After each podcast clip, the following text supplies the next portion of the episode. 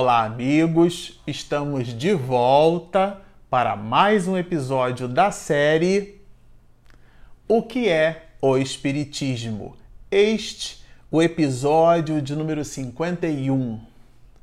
Bom, para você que está nos assistindo no canal, nós estamos quase terminando a primeira parte é, dessa obra magnífica, o que é o Espiritismo, e essa primeira parte, Kardec estabelece um valor didático apresentando ali perguntas e respostas entre três grandes personagens. A gente já vai entrar no terceiro personagem, que é o, o padre, mas a gente por enquanto está no final do segundo personagem, que é a ideia do cético nós estudamos, lemos e conversamos sobre o crítico e agora a gente já vai entrar na, no diálogo de Allan Kardec com o padre, mas fiquem conosco porque por enquanto nós ainda temos dois grandes episódios para trabalharmos algumas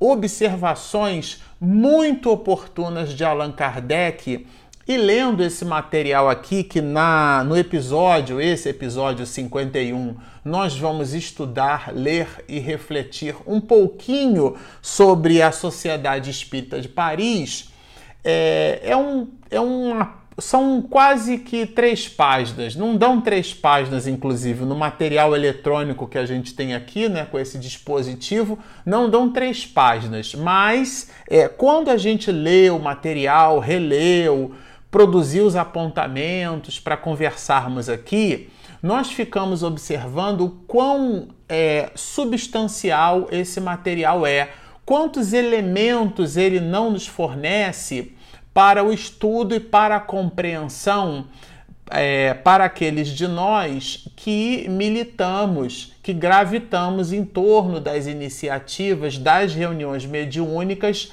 nas casas espíritas. E se você que está nos assistindo, está nos acompanhando pelos mais diversos instrumentos através do áudio, está nos vendo aqui também pelo vídeo, pelo material do YouTube, e você não tem, vamos dizer assim, nenhuma afinidade direta com as atividades de mediunidade na casa espírita, você, por exemplo, evangeliza na casa espírita e não participa de uma atividade de reuniões mediúnicas, você participa na casa espírita de uma atividade de integração e promoção social, você participa, por exemplo, das atividades de evangelização juvenil, ou mesmo aqueles de nós que nos movimentamos na casa espírita nas atividades administrativas, porque uma instituição espírita, ela é um organismo vivo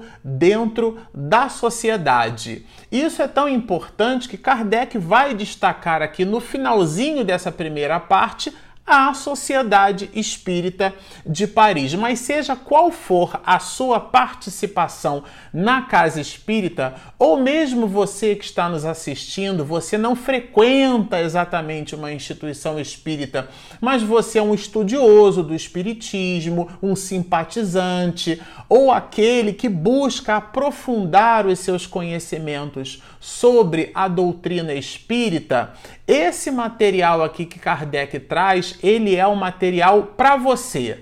Não importa o grau de profundidade ou de aproximação que você tenha com reuniões mediúnicas, o entendimento da Sociedade Espírita de Paris e as observações que Kardec faz, elas servem para todo mundo. Então vamos lá. De cara, esse visitante é, ele estabelece assim na sua pergunta uma, uma certa indagação se seria possível para ele, que Kardec aqui classifica como visitante, né? É, participar das reuniões da Sociedade Espírita Parisiense, participar da Sociedade Espírita de Paris. Quando você faz o exercício de ler a pergunta sem ver lá embaixo qual é a resposta, eu fiz esse exercício e fico imaginando que será que Kardec responderia, né? A pessoa está buscando o codificador e está buscando com ele é, penetrar, é, perquirir, é, o se utilizando daquele espaço, participando das reuniões. Será que Kardec, é, vamos dizer assim, aqueceria o convite né, feito por esse, por esse homem, por esse visitante? Ele, ele aceitaria a presença do companheiro? O que, que vocês acham, sem ler ali exatamente a resposta? Eu, num primeiro momento, eu pensei que sim, depois, num segundo momento, pensei que não, por, pelas mais variadas naturezas, e a gente já vai aqui entender por quê. Depois eu voltei a pensar que não, tudo isso sem ler a resposta. Mas lendo a, a resposta, Kardec vai dizer assim: por hora, não, ainda não. E estabelece aqui o conjunto de motivos pelo qual ele, Allan Kardec, presidente da Sociedade Espírita Parisiense, né, da Sociedade Espírita é, em Paris, de Paris, ele, Allan Kardec, vai, num primeiro momento, dizer ao companheiro que, por hora, ele então não fizesse parte daquela sociedade. E apresenta aqui um conjunto de argumentações que eu considerei brilhantes e que dão sustentação quando a gente é, estuda é, as questões relacionadas à reunião mediúnica. O motivo pelo qual a reunião mediúnica se dá, deve se dar em caráter privativo. Algumas casas espíritas fazem realmente as suas práticas espiritistas, mais especificamente incluindo-se aqui as manifestações medianímicas de forma pública. Mas, lendo com bastante atenção esse material, Kardec nos dá pistas, dicas quiçá argumentações muito claras a respeito do comportamento espiritista, a respeito do comportamento da casa espírita no que diz respeito a esse mistério. Então vai de cara o codificador nos dizer que a sociedade, diz ele aqui, não deseja ser perturbada nos seus estudos. Então, num primeiro momento, ele já classifica a própria Sociedade Espírita Parisiense como uma sociedade de estudos. Ele mais lá embaixo vai até inclusive citar que essa sociedade é uma sociedade científica. Houve, inclusive, a gente estudando a história do Espiritismo no Brasil, a gente vai perceber que entre nós, nós construímos, fomentamos determinados separativismos nesse processo de classificação da doutrina espírita. Ah, esses aqui são os cientificistas, esses são os religiosos, e a gente acabou nos separando, infelizmente, àquela época, numa espécie de silos, de clã, de tribos, de grupos de pessoas, mas a proposta aqui não é essa. A proposta aqui do codificador é citar, é, fazer-nos perceber um espírito de união, de consolidação de princípios, de ideias e de ideais. Uma pessoa que busca essa sociedade sem, num primeiro momento, entender quais são os objetivos dessa mesma sociedade, ele vai buscar a sociedade integrando-a, mas é, é, não alinhando os seus objetivos com os objetivos da própria sociedade. E isso, então, Kardec vai nos mostrar quando a sociedade então não poderia ser, é, não desejaria ser perturbada, dá-nos a ideia de união, porque uma pessoa nova que ainda não consolidou as suas expectativas com as expectativas da própria sociedade pode gerar uma espécie de perturbação. E se isso não ficou claro, ele mesmo, Allan Kardec, vai citar algumas, é, alguns dos itens que poderiam produzir essa perturbação. A primeira delas são as discussões, o que ele mesmo, o codificador, vai chamar de discussões intempestivas. A gente já observou e observa algumas no movimento espírita, como as discussões a respeito do corpo fluídico de Jesus. Existem casas espíritas, inclusive, hoje já está bastante diminuído isso, que colocam essas questões consideradas polêmicas, sem um consenso universalista entre nós, os espiritistas, aportadas em reuniões públicas que possuem aquele caráter consolador do Espiritismo, aquelas visões do Evangelho à luz do comportamento daqueles cristãos primitivos, muito bem desenhada e escrita por Amélia Rodrigues, muito bem posta pelos cristãos primitivos,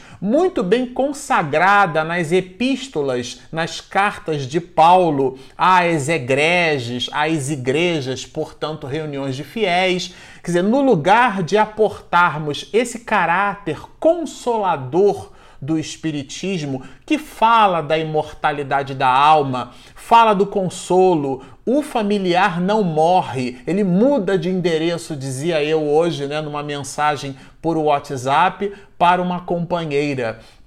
Então é realmente uma dor muito grande a dor da ausência, mas quando a gente se vê ali ladeado por esse trunfo enorme que é a imortalidade da alma, existe um atenuante nesse mesmo processo, portanto, nesse caráter de consolo. Mas alguns, muitos de nós, é, desejando afastar-nos desses processos, talvez não conscientemente, é claro, alguns muitos de nós, aportamos itens, informações, busca de informação e de conhecimento de caráter, vamos dizer assim, apimentado. E Allan Kardec vai chamar isso de discussão intempestiva. Somos aqueles que colocamos num grupo espírita muito mais uma, uma contribuição de cunho e de caráter pessoal do que propriamente de caráter coletivo e inclusive aqueles outros que possuem o que o próprio codificador vai chamar de espírito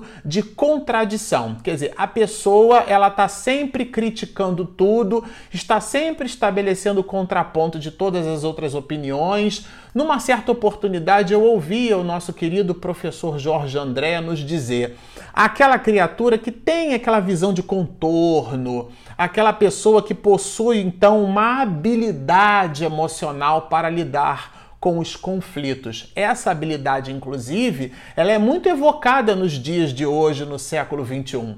É, no nosso ambiente de trabalho, hoje, inclusive, durante o dia, né? Nós estávamos conversando com outros companheiros é, no sentido de é, fazer ali a, a, refletirmos de que alguns, muitos, a gente trabalha numa área de tecnologia, né, tecnologia ligada à computação, e alguns, muitos companheiros hoje pensam que a senioridade profissional deles está associada à capacidade, ao conhecimento que ele foi acumulando ao longo dos anos. E a gente observa que isso, o ponto alto da senioridade está justamente na condição de cada profissional é, possuir de lidar com conflitos, de lidar com outros profissionais. Essa habilidade muito humana que Goleman extravasa essa habilidade e vai inclusive cunhar uma expressão chamada de analfabetismo emocional, né? O, o, o Cury é, nós estávamos ouvindo numa rádio muito conhecida é, no Brasil inteiro, numa entrevista muito importante, e ele vai, Augusto Cury, vai dizer do mendigo emocional, daquelas pessoas que efetivamente não conseguem trabalhar as suas próprias emoções. E essas quando se manifestam numa sociedade, seja lá ela qual for, nesse caso aqui especificamente é a Sociedade Espírita Parisiense, Allan Kardec vai nos dizer que com espírito de contradição, essas pessoas elas vão causar muito mais prejuízo, muito mais dano, muito mais revés ao grupo espiritista na qual se encontram do que propriamente benefício.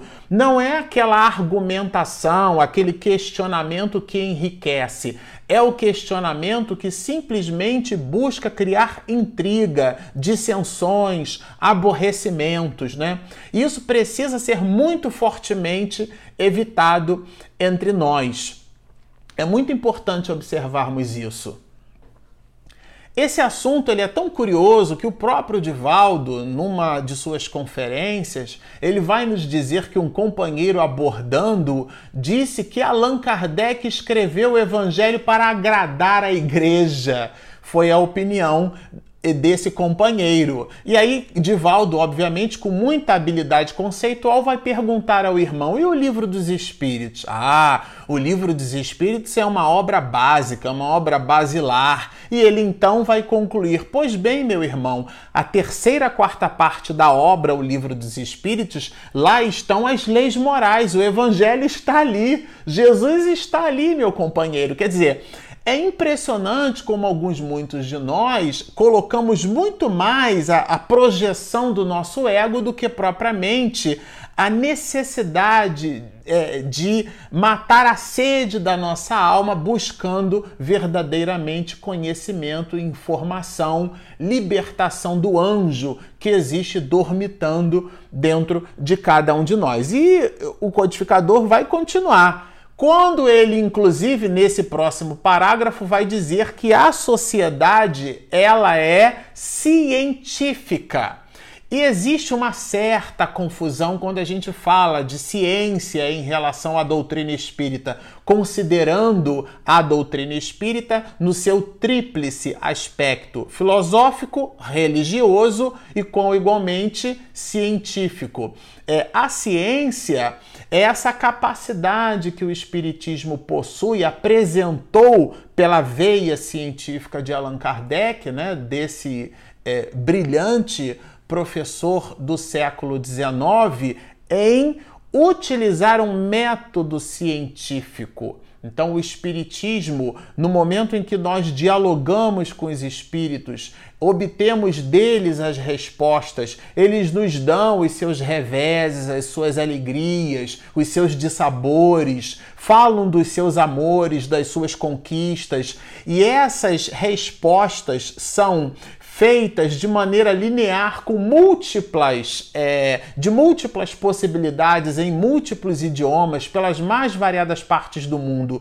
E depois Allan Kardec vai fazer uma espécie de cross-check dessas mesmas respostas, valendo-se de um método que é justamente esse método que dá ao Espiritismo a condição de ciência, portanto, o método da experimentação, é ele, Allan Kardec, vai dizer aqui que, é, que a sociedade é uma sociedade, a sociedade espírita parisiense, ela tem esse escopo, essa finalidade. Então, Allan Kardec vai classificar a sociedade espírita parisiense como uma sociedade voltada para a ciência. É muito importante é, esse conceito, nós entendermos lá no final da introdução da obra O que é o Espiritismo, nos primeiros episódios a gente vai ler, nos últimos parágrafos da introdução, o Espiritismo é uma ciência que estuda a natureza, origem e destino dos espíritos, bem como de suas relações com o mundo corporal. Então, a própria definição de espiritismo dada pelo codificador nessa obra que a gente estuda, nós já fizemos a leitura ao final dos últimos parágrafos da introdução da obra. Portanto, o espiritismo é uma ciência. O que é que significa isso? Nós não devemos buscar reuniões mediúnicas com caráter da curiosidade que dissipa, mas sim do interesse que converge. São princípios completamente difusos, porque ele vai falar dos homens graves, dos homens sérios, e isso é muito importante ficar claro. Por isso que as reuniões mediúnicas na casa espírita têm esse caráter reservado, tem esse caráter muito específico, ele é diferente da reunião pública por esse motivo, por esse conjunto de naturezas específicas e aprofunda as reflexões, o seu bisturi, o professor Rivaio. Ele vai dizer que essa sociedade não é uma escola nem curso de ensino elementar. Então, aqui, muita atenção, muita atenção. No instante em que Kardec diz que a Sociedade Parisiense de Estudos Espíritas é, sociedade essa que dialogava com os espíritos. Essa sociedade não é uma escola nem um curso elementar. Está ele dizendo que as noções preliminares de espiritismo devem ser conquistadas pela pessoa num outro viés, num outro mote, com outro conjunto de reflexões, de observações, com outro nível de apuração que não na reunião da sociedade. E, e ele vai mais longe, olha. Não é uma escola, repito, né? Nem um curso de ensino elementar. Mais tarde, quando as vossas convicções estiverem fortalecidas pelo estudo, então aqui ficou claro, ele faz a distinção. O estudo é uma coisa e a reunião da de, a reunião parisiense de estudos espíritas, que funciona ali como um laboratório, uma antena transceptora com o mundo espiritual, é outra coisa. Por isso, inclusive, nas casas espíritas, nós buscamos esse valor didático nas reuniões mediúnicas, nessa abordagem com vistas às reuniões mediúnicas. Então, se a pessoa se interessa, por exemplo, no, na, na reunião mediúnica, ela começa primeiro pelo estudo. Tá aqui, tá muito claro, é Kardec falando. Então, ela começa é, estudando o livro dos médios, estudando em equipe, equipando-se para depois poder fazer parte daqueles médios que já começam a fazer os seus primeiros ensaios, como está ali no livro dos médios, os seus primeiros ensaios na psicografia, né, que é a capacidade que alguns muitos médios possuímos de escrever, tá certo? Então é um processo gradativo. Você não pega uma pessoa agnóstica que simplesmente por uma curiosidade é, frívola e a introduz numa reunião mediúnica. Por esses mesmos motivos, o próprio Kardec vai dizer para esse visitante que num primeiro momento ele não deveria participar. Só depois, estudando, ele teria a condição de ingressar. E estabelece aqui, ele aqui uma ressalva, olha, incorreria na censura dos meus colegas dos meus colegas e a porta vos seria interdita. O que, que ele está querendo dizer com isso? Ele está querendo estabelecer uma restrição quanto à permanência de uma pessoa que não possua um comportamento condizente. Na área de ciência da computação, a gente usa uma expressão, né? É não compliance. Ela não tem um comportamento condizente com o escopo da reunião. A reunião tem um propósito, tem uma finalidade, tem um escopo. Se você adentra uma reunião não alinhado com esse propósito, com essa finalidade, eh, não alinhado com esse escopo, é o codificador dizendo, ó, a, a, a, e a porta vos seria interdita. Por quê? Porque a Sociedade Espírita Parisiense, vai dizer Allan Kardec, é constituída de homens graves, e é a expressão que ele usa. São criaturas dotadas de um nível de responsabilidade, um nível de seriedade muito grande, né? E ele é, ao final já dessa parte, ele vai nos dizer aqui justamente assim, olha, como não faz demonstrações com fins de satisfazer curiosidades, ela afasta com cuidado os curiosos. Então fica claro, a o objeto de inclinação com vistas à participação de uma reunião mediúnica nunca deve ser o da curiosidade. Se a pessoa deseja entender como funcionam os mecanismos da mediunidade, aliás, André Luiz tem uma obra maravilhosa a esse respeito, comecemos estudando, não pelo, pela observação do fenômeno em si, mas pelo, pelo valor teórico que Allan Kardec aquilatou em cima desses próprios fenômenos. Então, e por fim, ele, o codificador, vai nos dizer assim: eis porque ela, ela a sociedade, né,